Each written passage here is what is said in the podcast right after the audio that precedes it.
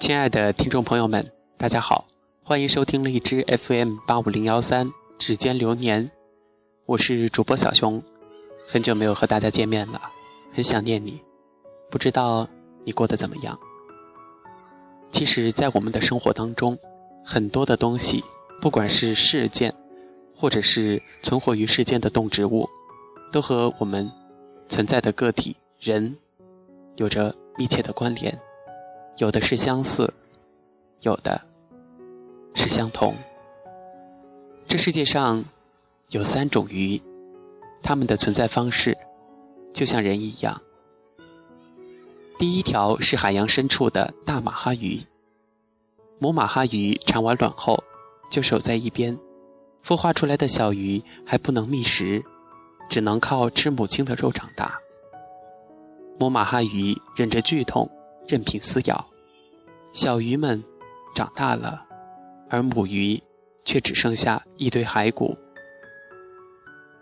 无声地诠释着这个世界上最伟大的，就是母爱。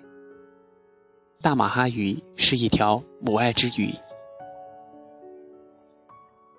其实，父母给子女的爱，多得让我们无法想象，哪怕是付出自己的生命。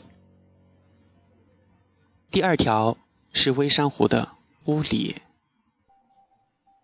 这也是一条神奇的鱼。据说这种鱼产子之后便双目失明了，无法觅食，而只能忍饥挨饿。孵化出来的千百条小鱼天生灵性，不忍自己的母亲饿死，便一条一条的主动的游到母鱼的嘴边，最终就是。被自己的母亲吃掉，母鱼活过来了，子女的存活量却不到总数的十分之一。这些小鱼儿大多为了母亲而献出了自己年幼的生命，来到这个世界，来不及感知世界的精彩和美好。屋里是一条孝子之鱼。都说人是有爱的。会懂反哺。我们出生时，父母怎么对我们？多数的人在父母年老之后，会用爱回报他们。第三条鱼是鲑鱼。每年产卵季节，鲑鱼都要千方百计的从海洋回游到位于陆地上的出生地，那条陆地上的河流。央视的《动物世界》曾经就放过这样一档栏目。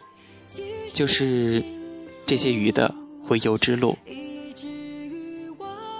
鲑鱼的回家之路极其的惨烈和悲壮。